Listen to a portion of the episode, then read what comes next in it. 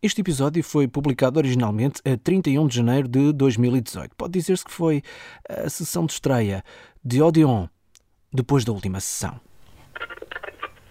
O projeto Fado ao Centro surge com o objetivo fundamental de promover e divulgar o Fado Coimbra, um projeto que tem caminhado com bastante firmeza e que tem várias valências. Eu só estou à espera que isto ocorra entre. O gajo é aqui, pá. Este rádio que se ouve é a pilhas, não está ligado à eletricidade, tal como o ferro de soldar, que está logo ali ao lado, também não está ligado à corrente, porque simplesmente não há corrente elétrica onde nós estamos. Ainda assim, o Sr. Artur tenta consertar um secador de cabelo para que possa voltar a ligá-lo à eletricidade, Ora, o gajo agora tem é que entrar aqui dentro. mas não aqui dentro, em casa. Partiu um fio aqui dentro.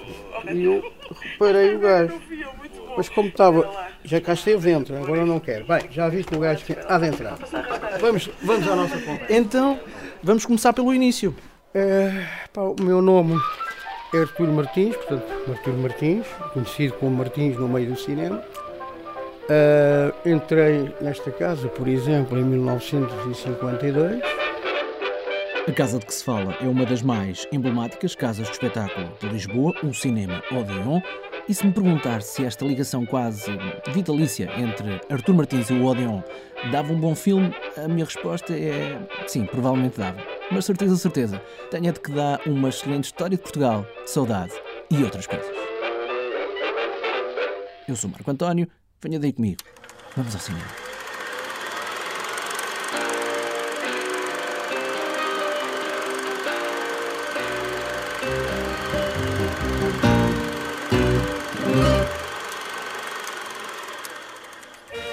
A história que Artur Martins nos vai contar começa nos anos 50, mas a do outro protagonista começa nos anos 20. Foi projetado em 1923, mais ou menos quatro anos depois, a 21 de setembro de 1927.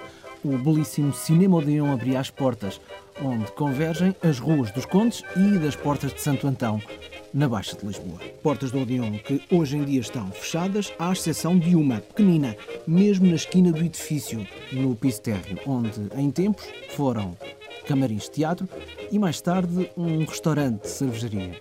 Desses tempos, que pelos vistos já não voltam, só resta um elemento em comum: um homem. O meu nome é Artur Martins, tenho 77 anos, fui projecionista, gostei e adorei projetar toda a minha vida, onde me sinto realizado com os espetáculos e com o mundo da sétima arte. Mundo a que chegou aos 12 anos de idade. Eu tinha um tio que era irmão do meu pai e era bombeiro, os sapadores bombeiros, que se chamava Diogo de Almeida Figueiredos. E era muito amigo aqui do homem que trabalhava neste cinema, que era o Alberto Augusto Tavares, que era o projecionista e eletricista desta casa.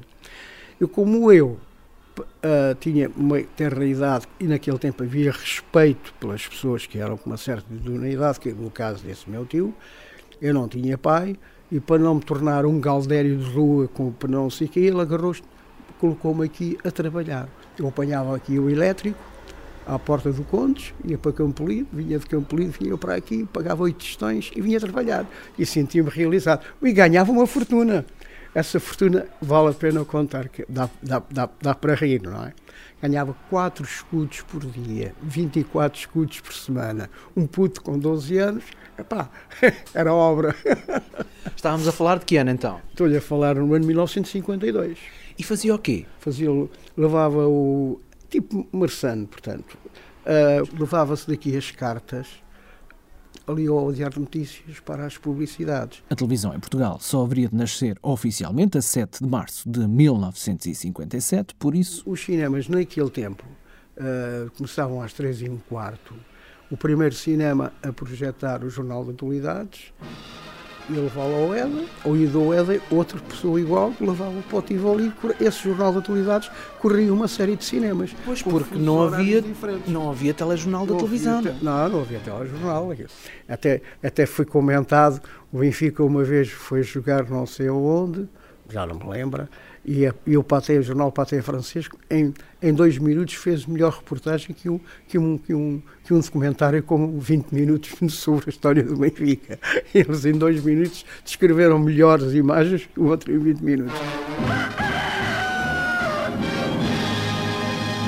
Arthur, o até ali ainda apenas marçano do Odeon, era o mais velho de cinco irmãos, órfãos de pai. Foi por isso que começou a trabalhar tão cedo para ajudar também à família? Uh, foi talvez esse um princípio para, para porque era engraçado. Uh, eu, eu, uh, eu, muitas vezes para não pagar os tais oito tostões do elétrico, eu ia a pé para Campolido. ficar com o dinheirito. E quando recebia aqui o ornadito, eu dava 24 escudos à minha mãe, porque era, era, era precisamente a minha, era a minha. Então aquilo parece não. Naquele tempo, com 24 escudos, comprava-se muitas coisas para casa. É verdade, bastava dizer que uma carcaça custava 4 tostões, não é? Depois disso houve. Fui para a cabine de projeção. Lembra-se dessa primeira vez? Lembro, lembro, sim senhor. Até lhe digo qual é o filme uh, que não me esquece, Violetas Imperiais. Uh, com a Carmen Sofia. ¿Qué busca usted? ¿Qué espera? E, e, e Luís Mariano. Te busco a ti. Te espero a ti. ¿Y te disgusta eso? Sí, ¿Estás segura? sí. Tú me quieres, Violeta, me quieres.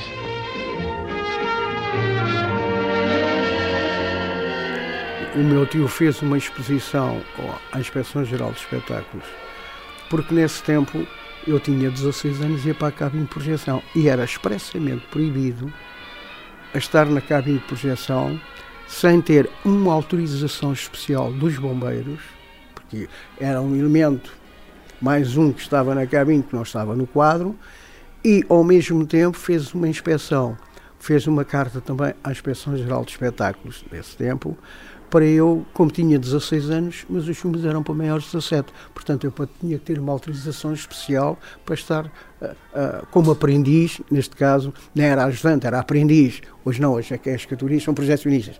Nós não, passávamos por diversos escalões, portanto, o ajudante, depois era submetido a um exame quando havia vagas para segundo projecionista.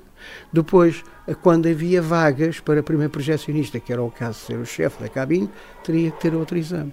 Tinha perguntas e respostas adequadas no movimento escritas no sindicato dos projecionistas, que citava lá em cima no Príncipe Real. Pero, che pattore? Se questi sono miei, perché te li devi tenere tu? Mica... Non ti fare vedere più o ti spacco la testa, mi sentiste?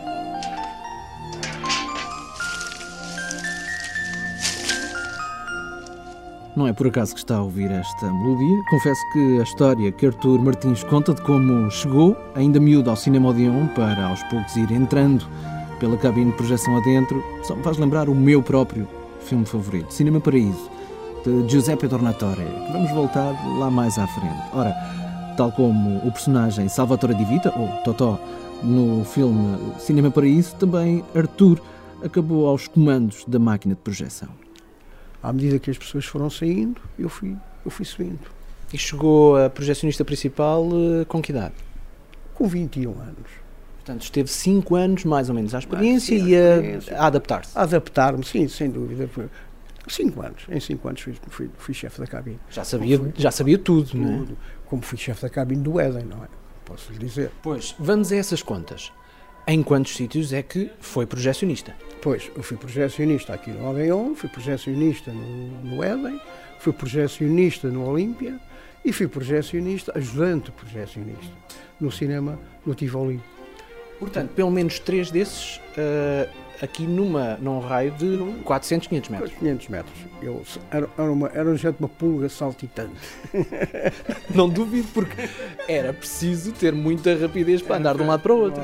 Não, era rapidez, não. Tinham, tinham os horários para cumprir e eu tinha que cumprir esses horários. Quantas horas é que chegava a trabalhar por dia? É fácil, eu se entrava aqui, eu nunca entrava aqui, eu nunca entrei no Olimpia às 9 da manhã, às 10, às 10 horas, depois estava aqui no Olimpia até, à, até ao, até ao meio-dia, vinha aqui em frente, até comia umas santos, comia umas, almoçávamos aqui. Entretanto, eu dava o cinema, por exemplo, o, o, aqui o Aldeão começava às três e um quarto, eu dava um pulinho ao Aldeão, estava, por exemplo, aqui até às três e meia, depois o Éden começava às três e meia, eu ia para o Éden. E fazia este romã e estava sempre no ativo. As pessoas, quando procuravam por mim, daqui é esse gajo anda. Hoje há facilidade de ter telemóveis, naquele tempo não havia. Aquele tempo foi um período de ouro para o cinema projetado, pelo menos em Portugal e em particular na cidade de Lisboa.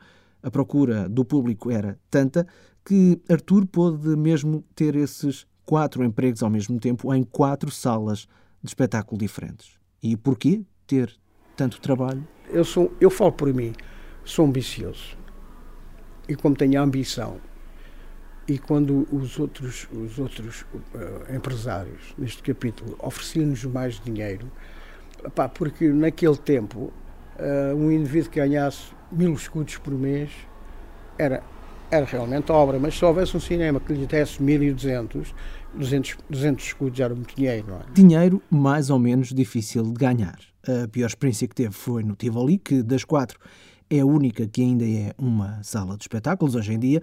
A melhor experiência, curiosamente, foi no cinema mais mal afamado da cidade, o Olímpia, que ficou conhecido pelas sessões contínuas de filmes pornográficos era no Olímpia, que ficava precisamente frente ao Odeon, na Rua dos Condes, que o Arthur ganhava um melhor salário. Era o mais elevado. E se eu hoje tenho uma reforma em que essa reforma se deve realmente mais pelo alto salários que eu tinha precisamente no Cinema Olímpia, essa embarcando com os outros cinemas para quem trabalhei e fizeram descontos. Muita gente fazia-lhe confusão como é que eu conseguia estar em tantos lados ao mesmo tempo. Mas estava, e isso trouxe-lhe tanto coisas boas, já lá vamos, como lhe trouxe marcas para o resto da vida. A marca mais visível, e isto não é fácil de explicar, portanto vou-lhe pedir alguma paciência. Ora, os olhos do Artur Martins não são, ou melhor, não estão como os nossos. As pálpebras inferiores são de um vermelho vivo, a que não estamos habituados de todo. Os músculos das pálpebras, diz o Sr. Artur, estão partidos. Ora, numa pesquisa que fiz por doenças na área da oftalmologia, descobri que tecnicamente se chama ectrópio palpebral. Espero não estar enganado. É um problema que o projecionista explica com a ajuda da outra formação profissional que tem, a de eletricista. Naquele tempo, as máquinas trabalhavam todas com arco voltaico. E esse arco voltaico, daí até eu tenho hoje, como é visível, os músculos da pálpebra da vista partidos derivado ao, ao, excesso de zelo pelo meu trabalho na projeção. Porquê? De, uh, o, o que é que isso provocava? Provocava que nós, eu neste capítulo falo por mim, uh, olhava para a lanterna, vê se os carvões do, de alta intensidade, trabalhava-se com, uh, com, com carvões no meu caso, havia carvões mais, com amparagens mais baixas, mas nós trabalhávamos na ordem dos 90 a 100 amperes e volta e meia olhávamos para dentro da lanterna, lanterna que tem precisamente um vidro para que não pudéssemos ver a caractere dos carvões, negativos e positivos, o acertar constantemente desses carvões para que o espelho está calibrado e, e, e, de milímetros na janela de projeção para que faça uma projeção perfeita no ecrã. E por vezes, quando os carvões descentravam uniquinho, portanto, ficava uma parte escura do lado esquerdo ou lado direito, ou embaixo ou em cima, e era preciso fazer uma correção ao espelho para manter a posição relacionada com o bom, espetáculo. Com o bom, com o bom espetáculo. Na prática, deixe-me só ver se eu percebi. Se, uh, é como estar a olhar para um flash de uma máquina fotográfica, mas não é só durante um instante, é durante muito tempo. Muito tempo. E ao longo de mais de 30 anos. Na página deste episódio, em historiasdeportugal.com, pode como que olhar nos olhos o Sr. Artur Martins para ver como o trabalho de uma vida o deixou com marcas para o resto da vida. Daqui a pouco voltamos para saber quais os filmes da vida do último projecionista do Odeon e porque é que continua a ir todos os dias para lá, mesmo com o cinema fechado há mais de 20 anos e sem eletricidade. Já agora, também vamos ficar a saber como foi o triste fim do Odeon, como cinema, e como os filmes ditaram as duas juras de fidelidade que Artur Martins ainda mantém. Até já.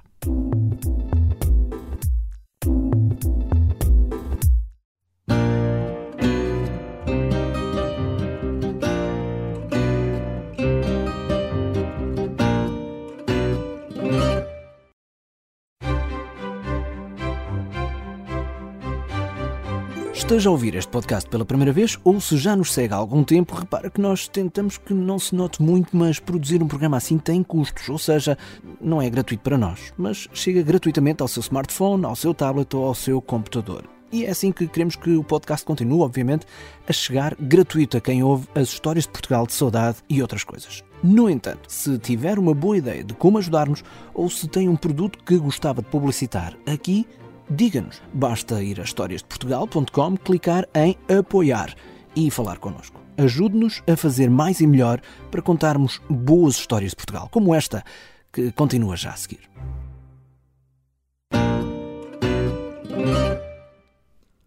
Um projecionista não mostra só os filmes ao público, claro, também os vê, mesmo que seja só por aquela janelinha da sala de projeção quando as bobines começam a rodar.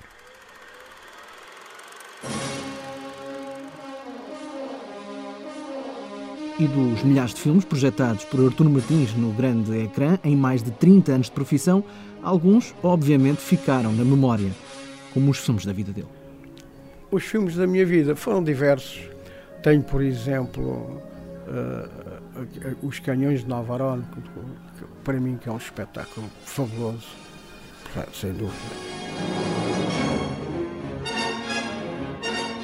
Os Canhões de Navarone, filme de 1961, um intenso drama de guerra com Gregory Peck no principal papel.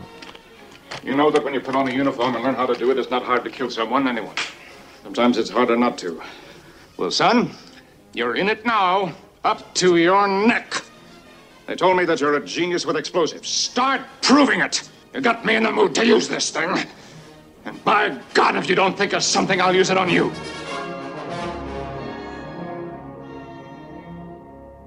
Também se lembra de vários filmes espanhóis que eram muito do agrado do público português nos anos 50 e 60, mas é por causa de um filme sul-americano que tem a história mais feliz da vida dele para contar. É uma história que já lá vão 55 anos, isto que eu vou contar. O filme chamava-se, que era com António Prieto, e era o filme chamava-se La Novia, um filme argentino. Que ela até cantava, branca e radiante vai a noiva, etc, etc. Blanca e radiante va la novia, le sigue atrás um novio amante. Eu tantas vezes vi a noiva que acabei por casar. Conte-me tudo. É verdade. Tantas vezes passei a noiva que acabei por casar. Está há 55 anos, é que é o tempo que eu tenho de casado, não é? Então explique-me lá como é que isso tem ligação. A ligação é fácil, porque eu namorava com, com essa rapariga, ela era, ela era empregada nos bares do cinema Tivoli, que, não é? O mesmo fez. A gente conheceu-se, namoriscámos e depois casámos. Portanto, não, não, gostou muito do Tivoli para trabalhar, mas para ir buscar a namorada. A namorada foi um êxito. Ave Maria.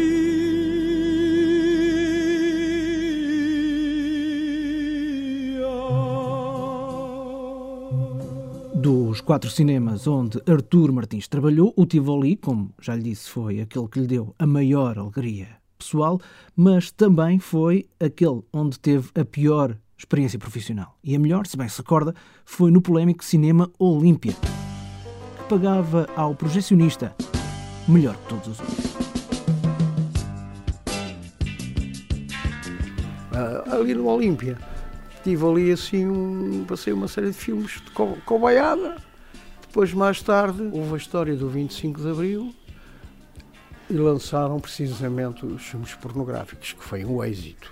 As bichas de para vir comprar bilhetes chegavam aos Correios. Não é? Ora, para ter uma ideia, a estação dos Correios fica já na Praça dos Restauradores, ou seja, a cerca de uns 200 metros do antigo Cinema Olímpia. Foi, foi- era, era, era uma coisa incrível. O homem ganhou muito dinheiro, muito dinheiro. Toda a gente saía a ganhar. O empresário ganhava mais dinheiro e assim podia pagar um melhor salário ao projecionista. Quanto ao projecionista, agradecia a generosidade e retribuía, não fazendo juízos de valor sobre as películas que a casa exibia. Aos cinemas de qualidade ou de má qualidade, um projecionista só tem como um ator no teatro. Só a peça que lhe dão para a mão, ele tem que a executar. Está visto que nunca teve qualquer problema em trabalhar no cinema com a pior fama da cidade, aliás, até brincava com isso. Às vezes a, a rapaziada metia-se comigo, ah, para o Olímpia e tal, passar filmes pornográficos, assim, não, não, vocês estão enganados. Eu não passo filmes pornográficos, eu passo filmes de educação sexual.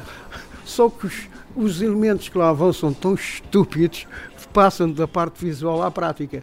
Então é essa a razão e o motivo que eu não faço. Eu não, eles vão lá porque querem. Não é porque realmente vão lá para ver filmes pornográficos, vão lá para a educação sexual. Eu sou, eu sou o teacher, sou o professor.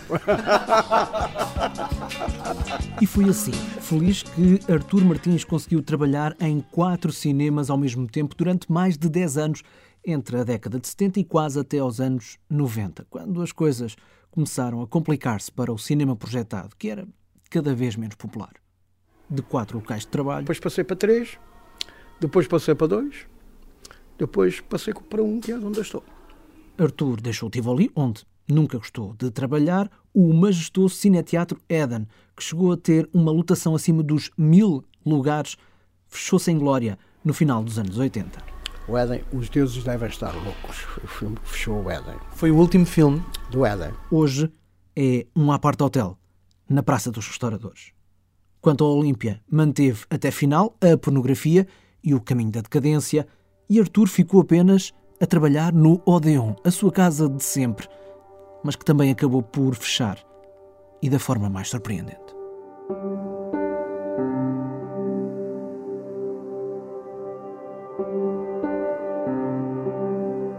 com um largo historial de grandes filmes, peças de teatro e outros espetáculos, até programas de rádio famosos, mas com falta de espectadores. Nos anos 80, do Odeon começou a olhar-se para o vizinho do lado, o Cinema Olímpia, o tal dos filmes para adultos. Acontece este, o, que o Odeon também o copiou e desataram aqui a fazer filmes pornográficos.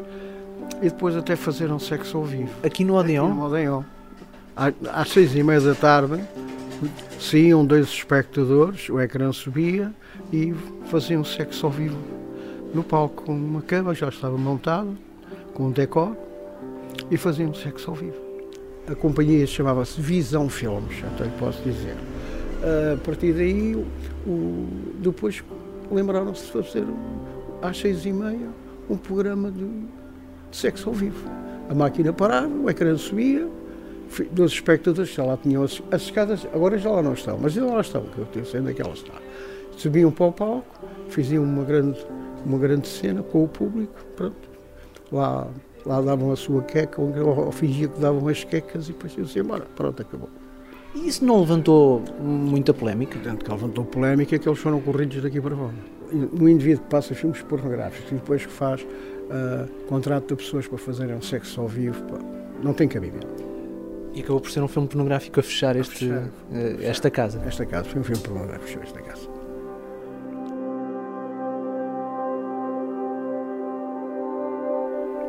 O Odeon foi sempre para mim um cinema de elite da sua época. Gostou-lhe, portanto, ver a decadência. A, a decadência foi para mim horrível, horrível.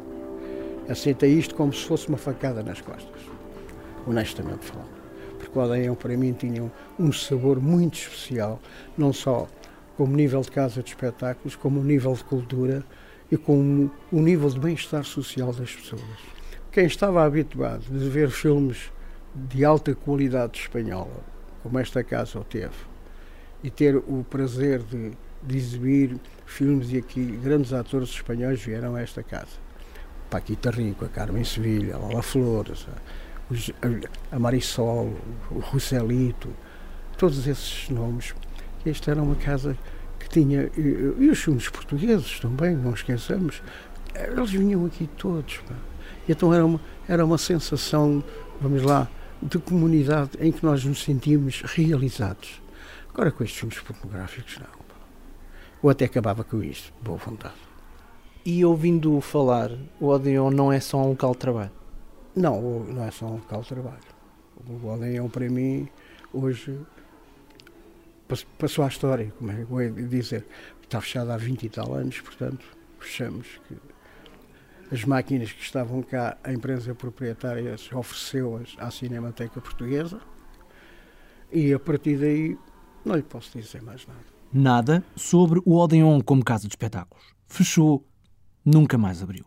Mas Arturo Martins continua lá, a pedido dos atuais e dos anteriores proprietários do edifício, que o antigo projecionista tem em grande consideração.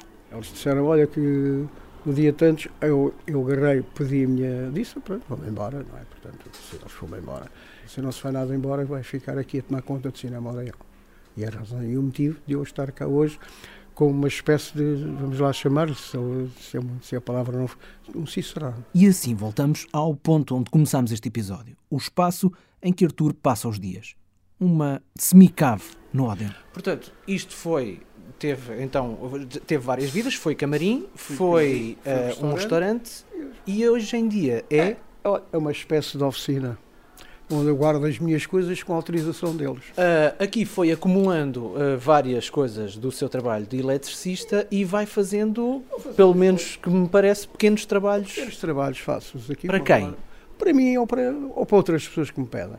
Uh, há pessoas que vêm aqui e têm comigo, pá, você eu fui ali acima, ninguém consegue arranjar esta peça, você consegue, eu vou ali ver a minha escada se tem. Que tiver lá, está safo. E pronto. Portanto, eu tenho isto aqui mais eh, mais para entretenimento que outra coisa. Passar o seu tempo da é sua reforma. Passar o tempo da minha reforma. Como é que é um dia seu, normalmente? Pá, o meu dia normalmente é sair de casa, apanhar o comboio, vou até aqui, estou aqui umas orecas, ninguém me chateia, faço as palavras cruzadas quando me dá na cabeça. Estou aqui umas orecas, quando são 5 horas, que é a hora que fechei os gajos das obras, vou apanhar o comboio vou para casa. E pronto. Portanto, isto não. aqui não é um negócio? Não, não é negócio nenhum. Não, não, não, não isto não, não funciona como negócio. Louvado seja Deus. É o seu lugar. É um lugar, é um lugar, é um lugar de estar. Pronto. É um lugar de estar. Esta, isto está aqui assim, está um bocado desarrumado, mas a qualquer dia é fácil. Isto, isto arruma-se em, em 10 minutos, eu arrumo isto tudo. E por que não em casa? Ai não, ai não, ai não, porque eu em casa não peço isso. Ai não, ai não. Isso é para os velhos que estão habituados a estar no sofá a ver televisão. Não, não peço isso. eu, aí morri mais depressa. Num conjunto de fotografias a que tivemos acesso e que partilhamos em historiasdeportugal.com, ficamos a perceber perfeitamente que, apesar de estar fechado há mais de 20 anos e de estar muito degradado, o interior do Cinema Odeon é qualquer coisa de excepcional. E é impossível não nos apaixonarmos pelo menos um bocadinho. É impossível não sentir que se parece muito com aquele Cinema Paraíso do filme que encantou milhões em todo o mundo. Uma história que é precisamente sobre aquelas pessoas que não são conhecidas e nunca são vistas numa sessão de cinema, mas sem as quais não há sequer sessão de cinema. Um filme sobre os projecionistas, como Artur Martins.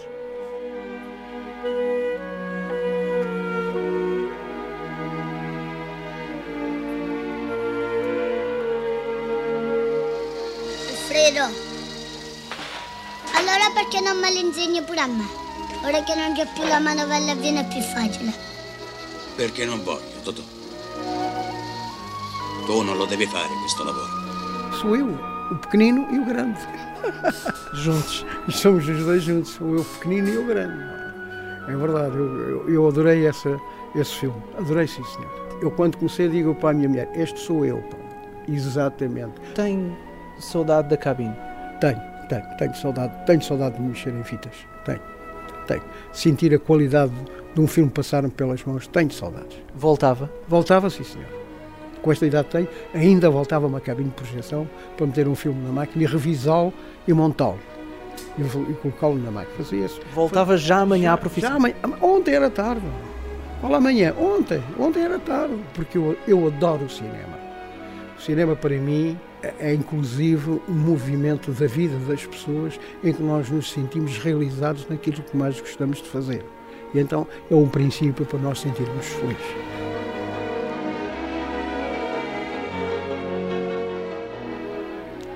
É, o, o caso de eu estar aqui, vir aqui, é, é, praticamente um bichinho que eu tenho que me sinto para uma cura uma cura de memória em estar dentro das, das paredes do Cinema Odeon para me sentir realizado dia, no dia a dia. É esta a minha missão, por isso é que eu gosto tanto de estar aqui. Estou em casa.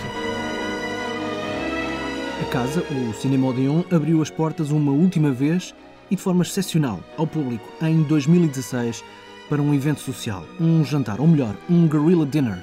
Partilhamos o vídeo do evento em historiasdeportugal.com, onde, para além das mais recentes fotografias a que tivemos acesso, também deixamos o link para ver o que a Odeon Properties tem projetado para o futuro do Odeon. A casa de sempre, de Artur Martins, o último projecionista deste lindíssimo cinema de Lisboa, que tivemos o privilégio de conhecer.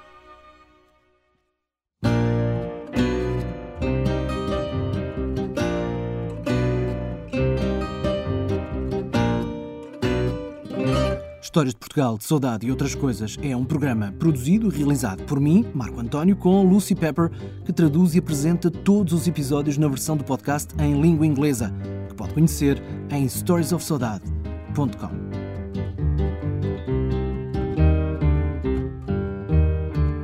Estamos em praticamente todas as aplicações dedicadas a podcasts. Pode ouvir este e todos os episódios anteriores quando quiser quantas vezes quiser. Se puder classificar ou escrever uma frase sobre o programa nessas aplicações, isso ajuda muito a que mais pessoas descubram e ouçam estas histórias.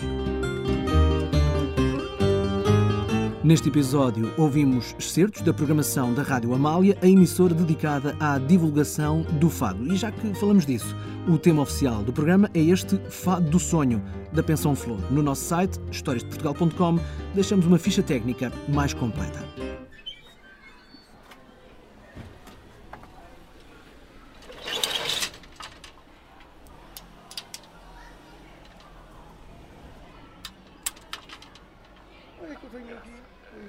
Sentido e pronto.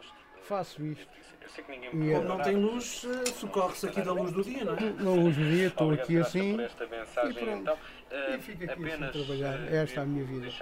Portanto, estou aqui sim. E sinto-me, como lhe disse, sinto-me realizado. É, sinto-me aqui realizado.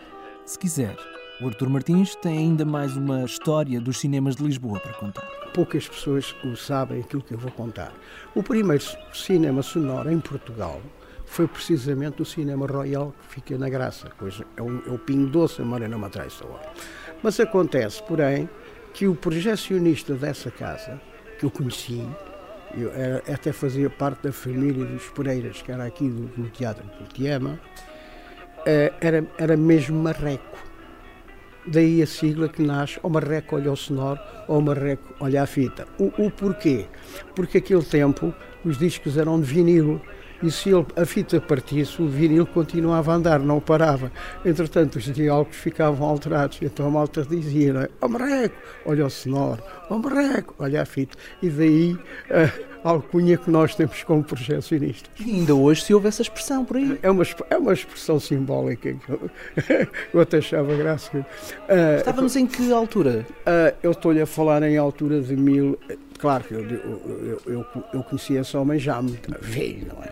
Mas eu conheci esse homem, uh, portanto, como ele disse, primeiro, andava à volta de 37, 38, quando foi o cinema sonoro em Portugal, claro. E eu não pertencia no mundo macabro deste planeta, não.